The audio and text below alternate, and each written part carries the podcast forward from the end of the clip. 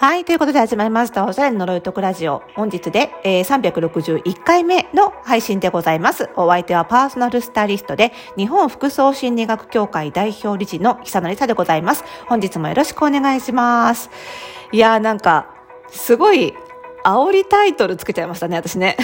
なんか自分でつけといてなんですけど、このタイトルつけて話し始めて、このタイトルの煽り感に自分でやってて罪悪感に潰されそうなんですけど。なんか、まあ、ご報告っちゃご報告なんですけど、こんな煽るほどリスナーさんに関係あることかっつったらあんまない気もするし、申し訳ないなと思いつつ、タイトルにつられて聞いてくださった方、申し訳ありません。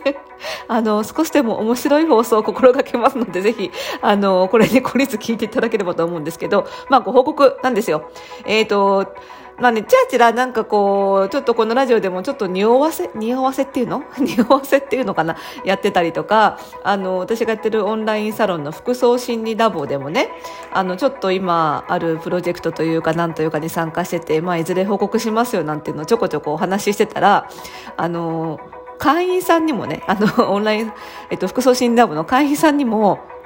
この仕事やめませんよね？とか、急になんか、アメリカ行くとか言いませんよねみたいなことを結構聞かれるようになってて。なんかもう匂わせすぎるのも良くないなっていうかなんかこう煽れば煽るほどなんか発表するものが意外と小さく聞こえてしまうんじゃないかっていうのがあるんですけどまあまあ散々引っ張ってきたなんで引っ張ってきたかっていうのもお話しするんですけどの報告なんですけどね。まあ大したことないですよ。報告なんですけど。えっ、ー、とね、あの、今日実は発表がありましてですね、あの、私実はですね、えっ、ー、と、国家資格である、えー、公認心理師という資格がありまして、そちらの試験を、あの、受けておりまして、えー、本日合格発表があって、無事、えー、受かりまして、えー、国にも、えー、認められる、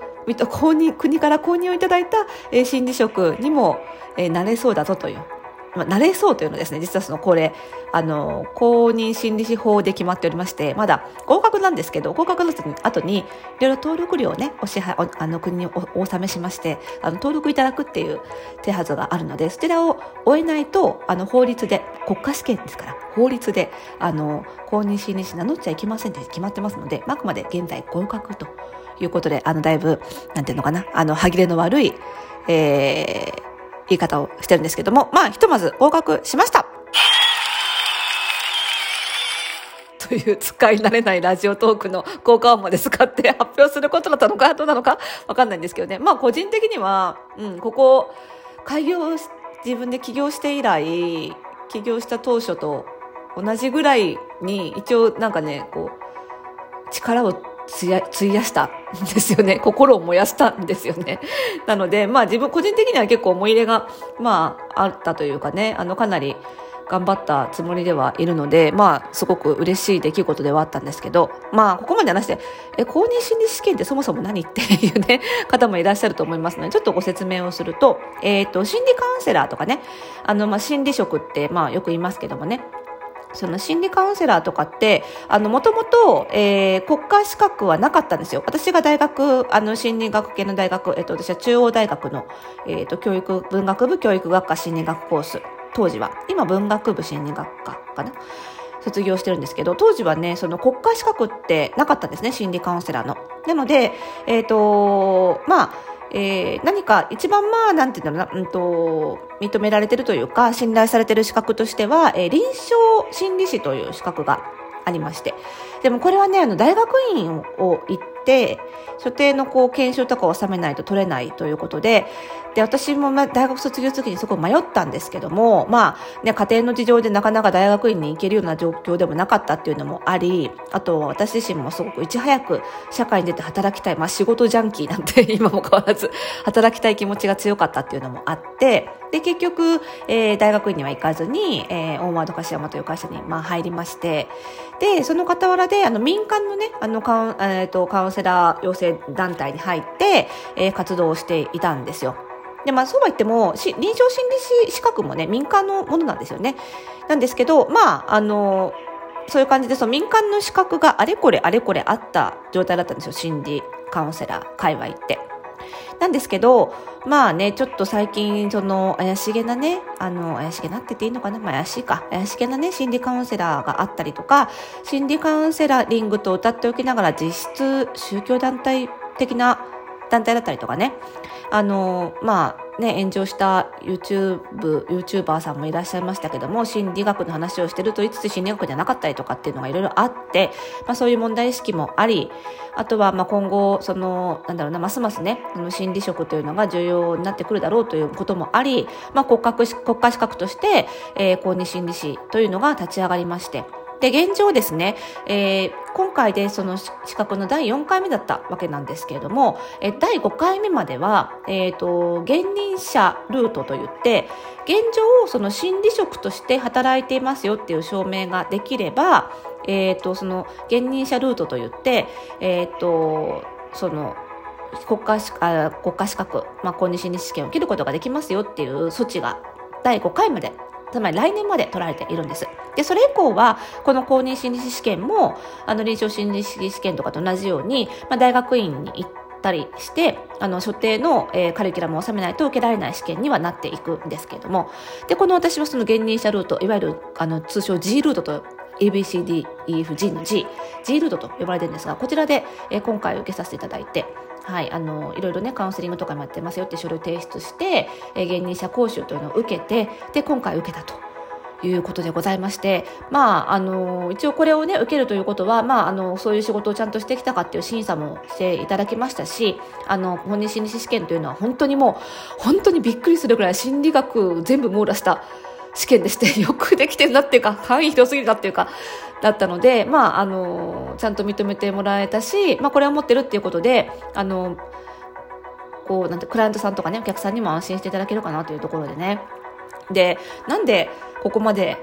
まあ、要は5月から結局ね、なんだかんだ言って、まあ、受けられたのは本当にコロナのおかげなんですよ。受けなきゃな、受けなきゃなと思ったんですけど、まあ、心理職がメインじゃないというか、私はまあ、スタイリストとして、えっ、ー、と、お客様にサービスを提供していく中で心理カウンセリングやってるって感じなので、取るかどうしようか、どう正直迷った時期もあったんですけども、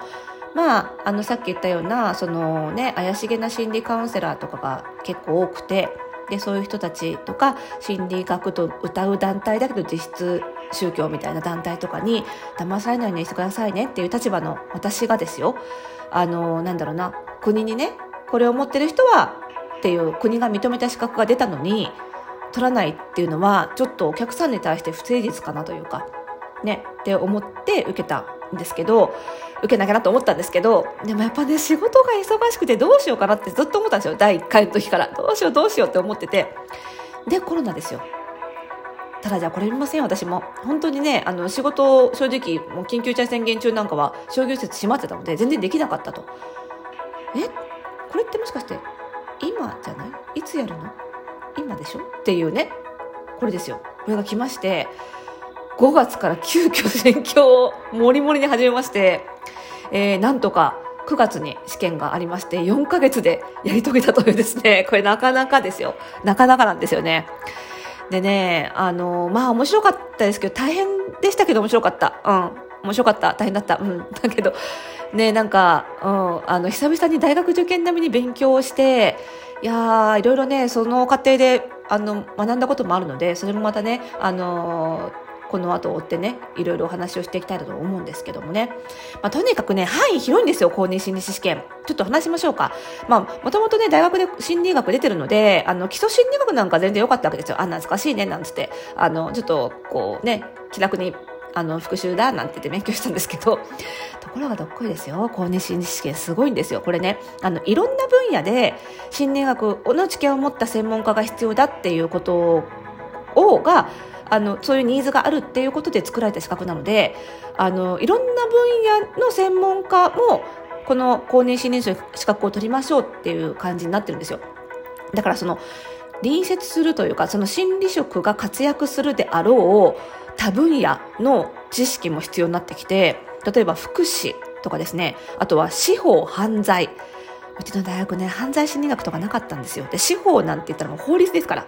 あのなんだ少年犯罪はあの16歳で捕まったらどういう措置になるかみたいなことも覚えなきゃいけないですよ。とか産業組織とか、まあ、はたまた精神疾患でどんなお薬でどういうこう作用基準でみたいなことまで勉強するということで久々にこのね基礎心理学が良かったんですけどね。この近隣の領域教育福祉司法犯罪産業組織精神疾患医療系しんどかったけど面白かった。本当に。まあそんなわけでねまあ本当に公認心理師試験は範囲が広いんですけどおかげさまですごく視野が広がったなと思ってなんかこれをねあの本当にあの今後はますます還元していきたい。あの、これを取ったからって自分の仕事を大きく、もう本当に心理職、ガチの心理職一本でっていう、あの、つもりではなくって、やっぱり今まで通りね、あの、ファッションを軸に、その界隈で、そのファッション絡みで、あの、心理的に悩んでる人っていうのを、あの、お手伝いしていくっていうことには変わりないんですけども、でも、この資格を取ったことで、やっぱり安心して、あの、リスナーさんにカウンセリングもしますよって、自信を持ってね、公認心理資格持ってるからそれに恥じないカウンセリングできますよって言えるようになったなって思いますし、まあ、あとさらにねますます、まあ、服装心理学っていうのもねしっかりあのもっと認知度広げて皆さんの役に立てるようにしていきたいなっていうことプラスあの実はアパレル業界で働く人たちのメンタルヘルスの改善のお役にも立ちたいなっていう気持ちが、まあ、特にこのコロナ禍経験して強く思ってまして、まあ、非常にあの対人接客業っていうことでやっぱりメンタルが非常になんていうな削られがちな仕事でもあると思うんですよね。でも、あまりそこに対するフォローアップができてない会社さん多いと思うので、ちょっとそういうところのね、お役にも立ったらな、なんていう思いでおります。なので、あの、このラジオの内容はあまり変わらないと思うんですけどもね、はい、引き続きよろしくお願いいたします。